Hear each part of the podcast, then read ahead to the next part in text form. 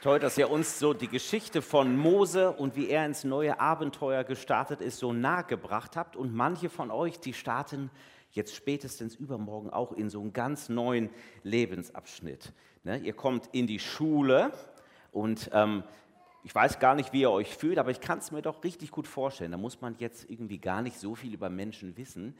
Da weiß man schon, da freut man sich auf das Neue, man findet das toll aber man hat auch so ein bisschen Respekt davor, dass man dann vielleicht denkt, no, wie wird das eigentlich? Werde ich das alles so schaffen? Wird das alles gut werden?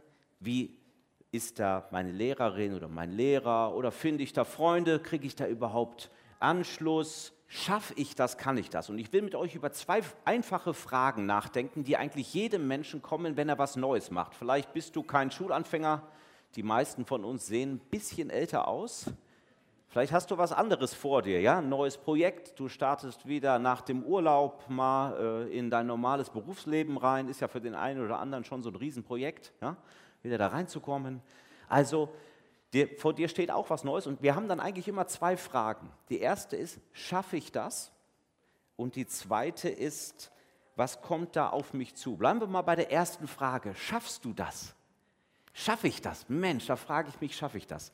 Ich bin vor acht Jahren auch umgezogen, hierher nach Frankfurt. Ich habe vorher woanders gewohnt und da habe ich auch hier angefangen, ne, mit hier in der Gemeinde zu sein und hier so zu arbeiten. Und da habe ich mich das auch gefragt. Ja, packe ich das eigentlich? Schaffe ich das? Ist die Gemeinde nett zu mir? Ja, so was man sich fragt, lässt mich die Gemeindeleitung leben? Ja, also man hat so Fragen als, äh, als junger Pastor und äh, die sind ganz normal, auch bei den Erwachsenen. Die hat eigentlich jeder, egal welchen neuen Weg er so geht. Und dem Mose war auch mulmig, das habt ihr gemerkt. Der hatte ein neues Abenteuer und der hat nicht sofort gesagt, super, machen wir gleich, sondern der hatte doch ein paar Fragen und der will den Auftrag, den er von Gott bekommt, das Abenteuer gar nicht annehmen.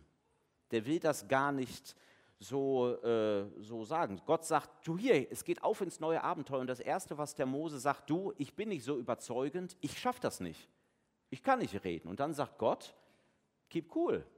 Ich sag dir, was du sagen sollst und ich bin mit dir. Und dann sagt er, ja, aber die werden mir nicht glauben. Ich bin nicht so überzeugend. Ich schaffe das nicht, bin nicht überzeugend. Dann sagt Gott, ja, mach dir keine Sorgen. Ich bin schon überzeugend genug. Wenn du mit mir gehst, dann werden Leute auch etwas von mir bei dir sehen und dann wird das Menschen überzeugen. Ich bin mit dir. Und dann sagt er, ich kann nicht gut reden. Vielleicht hat er gesagt, ich nuschel. Meine, wörtlich steht in der Bibel, meine Zunge ist so schwer.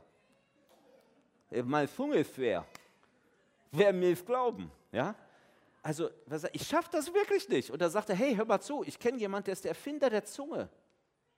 Der ist der Erfinder der Zunge, und das bin ich. Meinst du, ich kriege das noch hin, dass deine Zunge dich so, sich so bewegt, dass du das packst, wenn ich will, dass du das packst? Das schaffst du schon. Also Gott gibt dem Mose auf seine Sachen, wo er sagt, ich glaube, ich schaffe das nicht, gibt er ihm gute, ähm, wirklich gute Antworten, die ihm Mut machen, bis hin, dass der Mose am Ende sagt, okay, egal ob du, ich brauche noch jemand an meiner Seite, ich will das nicht alleine machen. Und dann sagt Gott, okay, dann mach's nicht alleine, dann gebe ich dir noch jemand an deine Seite. Ich schicke dir deinen Bruder Aaron, ja, der wird dir helfen. Ihr könnt das zusammen machen, du musst das auch nicht alleine machen. Und jetzt hat ja nicht jeder von uns den Auftrag, Menschen aus Ägypten zu führen, ja? sondern das war ja so ein ganz besonderes Ding damals, aber wir glauben als Christen daran, dass jeder Mensch einen Auftrag hat. Jeder Mensch, du, ich, egal wann, wo wir leben. Und was ist das für ein Auftrag? Das ist der Auftrag, dass wir ein Ebenbild Gottes sind, dass wir wie ein Spiegel der Liebe Gottes leben. Das heißt, dass jeder von uns den Auftrag hat, diese Welt zu genießen, das, was Gott ihm gibt, zu genießen und das mit dem, was du kannst, das, was Gott dir gegeben hat, mit deinen Fähigkeiten, einen Unterschied zum Guten zu machen in dieser Welt. Dafür sind wir da. Mit Gott zu leben und einen Unterschied zu machen zum Guten.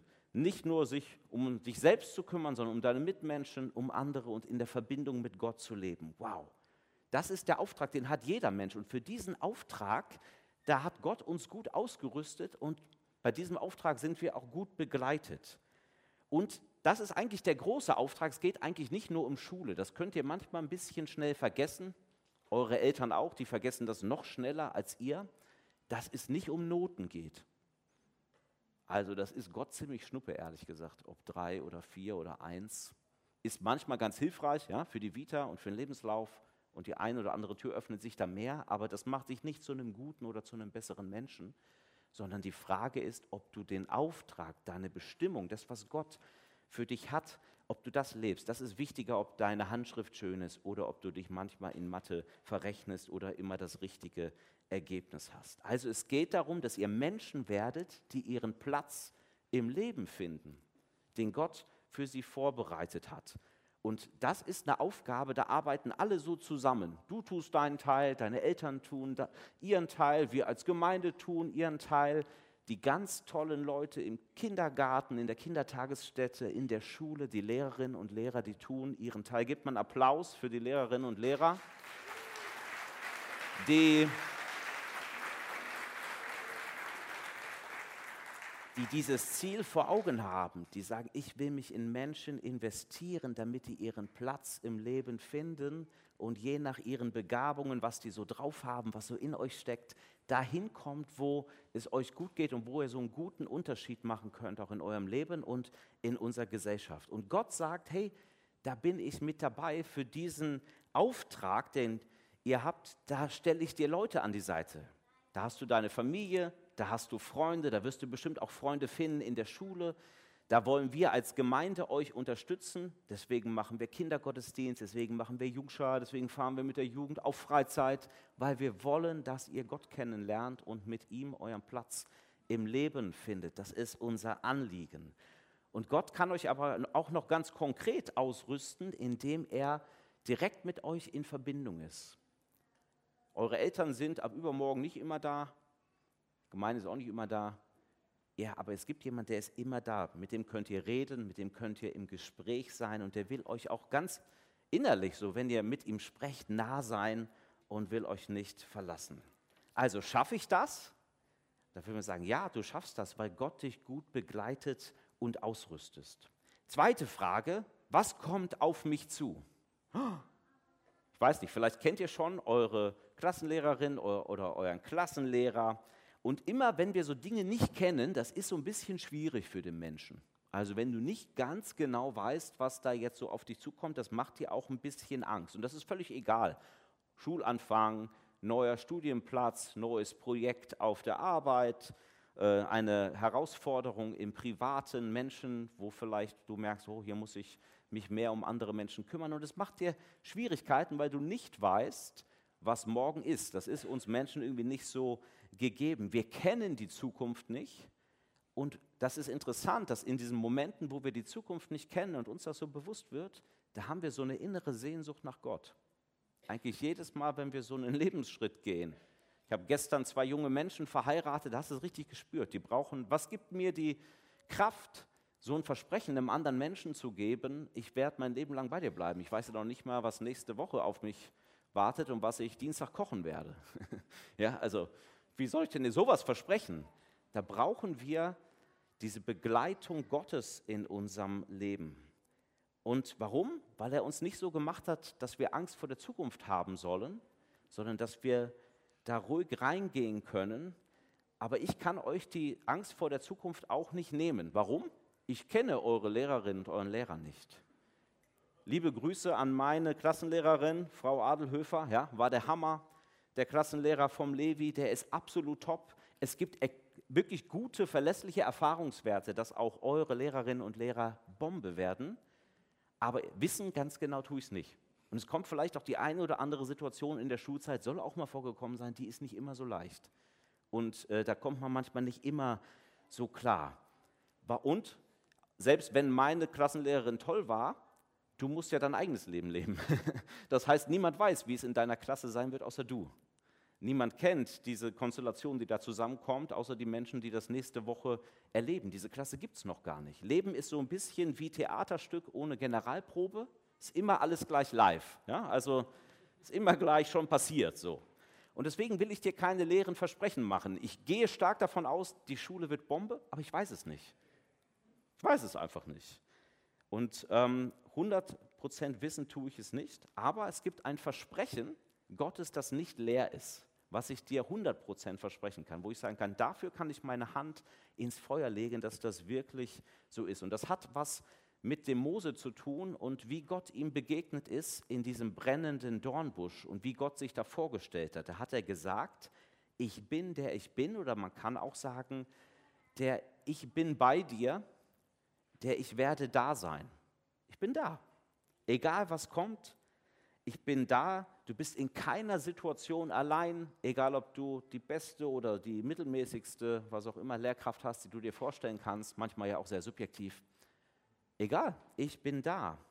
Und es gibt einen Gott, der hält die Vergangenheit in seiner Hand, der hält die Gegenwart in seiner Hand, der hält die Zukunft in seiner Hand. Und wenn du mit ihm gehst, dann fällst du da nicht raus. Du bist wirklich gut begleitet in dieser Beziehung zu Gott. Gott ist da und du darfst auch auf diese Beziehung reagieren. Das ist das, was wir glauben. Man darf darauf vertrauen. Also nicht nur sagen, stimmt, da ist immer irgendwas, was ich gar nicht kenne, sondern dass Gott sagt, du darfst auch mit mir reden ich will ganz eng mit dir verbunden sein, du darfst mir wirklich vertrauen. Und warum können wir Gott vertrauen? Wenn Gott sich vorstellt als derjenige, der sagt, ich bin der ich bin, dann ist das sein Name. Man könnte auch sagen, das ist sein Programm, sein Wesen. Ich bin derjenige, der treu ist.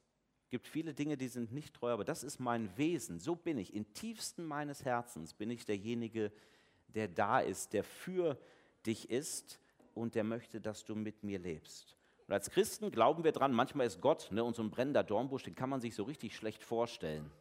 Da weiß man gar nicht, ja, wie soll ich jetzt zum brennenden Dornbusch eine Beziehung aufbauen? Ja, irgendwie schwierig. Wir glauben daran, ich habe mein Handy vergessen. Hat irgendjemand ein Handy für mich? Wir glauben daran, dass Gott für uns etwas Tolles gemacht hat. Ihr habt bestimmt schon mal mit dem Smartphone eurer Eltern rumgespielt. Ja? Habt ihr schon mal ein Selfie von euch gemacht? Also so, ne? man macht dann so ein Selfie von sich und dann sieht man das. Und wir glauben daran, dass Gott von sich eine Art Selfie gemacht hat. Wir glauben daran, dass Gott in Jesus Christus, wenn wir sehen, wie er als Jesus, als Mensch auf dieser Erde war, dass er ein Selfie von sich gemacht hat, ein Selbstporträt. Wenn du wissen willst, wie ist Gott und kann ich ihm vertrauen, dann kannst du die Geschichten von Jesus lesen. Im Kindergottesdienst reden wir ganz viel darüber, lernen darüber, Gemeinde ist eigentlich nichts anderes, dass wir uns dieses Selfie von Jesus Christus immer wieder angucken, darin Vertrauen schöpfen, wie bei so einem Bild auf dem Handy immer wieder reinzoomen, neue Dinge entdecken. Wie hat Gott sich vorgestellt in Jesus und darin Vertrauen fassen, sagen, wow, das ist Gott, ein Gott der Liebe, ein Gott, der sich hingibt für uns, ein Gott, der auch mit unseren Fehlern gnädig umgeht und der uns Vergebung anbietet und immer wieder einen Neuanfang. Und das macht uns wirklich froh. Ihr könnt wie Mose in ein neues Abenteuer starten. Warum? Weil ihr das schaffen werdet, weil er euren Fragen begegnet, weil er euch kennt und weil er euch Menschen und sich selbst an eure Seite stellt und weil er euch anbietet, mit ihm zusammen durch diese neue Zeit zu gehen, gut begleitet und von seiner Treue gesegnet. Amen. Amen.